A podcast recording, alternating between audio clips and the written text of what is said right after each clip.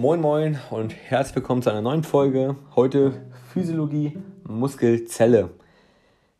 Grob zur Übersicht. Erstmal will ich was zum Aufbau sagen, dann die Besonderheiten der Muskelzellen, dann wie eine Muskelkontraktion stattfindet und auch die Muskelexzentrik, dann die Kontraktionsformen und die Energetik. Viel Spaß! Zum Aufbau eines Muskels. Da haben wir einmal ganz grob den Muskel. Dieser Muskel befindet sich in mehreren Muskelbündeln. Darin sind die Muskelfasern, darin dann die Myofibrillen, dann die Myofilamenten und als letzte kleinste Einheit die Sakromere. Auf Höhe der Muskelfasern befinden sich zwei Systeme, das L-System und das T-System. Zum L-System, das wird auch sakroplasmatische Retikulum genannt. Inhalt ist Calcium, auch eine Calciumpumpe und Natriumkanäle. Zum T-System, das ist die transversale System auch genannt. Die Membranspannung geht in die Tiefen durch die Einkerbung, also auch hier das Bild wieder vor Augen, diese, diese ganz viele Zacken, diese zwischen den Zacken, diese Kreise, das ist das L-System und die Einkerbung, das ist das T-System, um halt überall die Membranspannung hinzubekommen. Zu den Sakromeren, also die kleinste Einheit, da versuche ich mal das bisschen zu erklären, wie das Ganze aufgebaut ist. Und zwar haben wir links und rechts einen Strich, das ist die Z-Scheibe. Dann geht links und rechts ein Strich oder ein Balken mit Aktin. Die treffen sich in der Mitte aber nicht. Das sind so, ja, mit einem Abstand. Und dazwischen, zwischen den mehreren, also haben wir mehrere Balken von Aktin und zwischen den Balken von Aktin ist Myosin, also auch ein weiterer Balken, aber der hat keinen Kontakt zu den Aktinplättchen. Am Ende von Myosin haben wir die Köpfchen, die mit ATP gefüllt sind. Außerdem haben wir das TT-Komplex, das ist dann aber bei Aktin, also das Tropomyosin-Komplex, das verhindert die Verbindung zwischen Aktin und Myosin. Das ist eine Art Spirale. So, zum Gleitzyklus oder auch zur Muskelkontraktion. Erstens, Aktionspotenzial trifft in die Muskelzelle ein, also der Reiz. Zweitens, intramuskulär wird es positiver. Drittens, spannungsunabhängige Kaliumkanäle öffnen sich.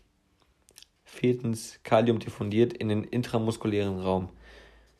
Fünftens, Kalium bindet sich an TT, also Troponin und Tropomyosin. Sechstens, TT gibt Bindungsstelle für ATP frei, also die Myosinköpfchen. Siebtens, Myosinfilament und Aktinfilament verbinden sich. Und achtens, Myosinköpfchen verschiebt sich unter ATP-Verbrauch, also knickt ab. Grob gemeint, wir haben ja die Aktinplättchen, diese, die sich hier gegenüberstehen immer. Und die werden jetzt zusammengeschoben, dadurch, dass sich das Myosinköpfchen um 45 Grad abknickt. Zur Muskelexzentrik. Das ATP bindet sich an die Myosinköpfchen. Also die Myosin, also Myosin und Aktin lösen sich dann. Zweitens, intramuskulär wird es dann wieder negativer, da das ähm, Aktionspotenzial verbraucht ist. Drittens, spannungsunabhängige Kaliumkanäle verschließen sich dann wieder. Viertens, die Kaliumpumpe bringt das Kalium wieder ins oder in den sakroplasmatischen Retikulum. Fünftens, Kalium hat sich von TT gelöst. Und sechstens, TT geht vor die Bindungsstelle zur Leichenstarre. Das ist dann ein fehlendes ATP, was dann zu einer Dauerkontraktion führt. Und beim Krampf ist Kalium dauerhaft vorhanden. Das TT-Komplex blockiert die Bindungsstelle nicht mehr. Und das ist sozusagen eine immer wiederkehrende Kontraktion. Zu den Kontraktionsformen, da haben wir einmal isometrisch, das ist dann die Muskelspannung, die sich dann verändert, die Länge jedoch nicht. Isotonisch, das ist das Gegenteil, bei einer Kontraktion bleibt die Spannung gleich, nur die Länge verändert sich. Dann haben wir einmal Auxoton, das ist dann bei einer Kontraktion ändert sich die Lage und gleichzeitig die Spannung, also ähm, isometrisch und isotonisch zusammen. Exzentrisch, Widerstand kontrolliert nachlassen und Ursprung, Ansatz entfernen sich. Konzentrisch, Widerstand überwinden, also Ursprung, Ansatz nähern sich an. Anschlagszucken, das ist dann erst isotonisch auxotone Anspannung, dann isometrisch.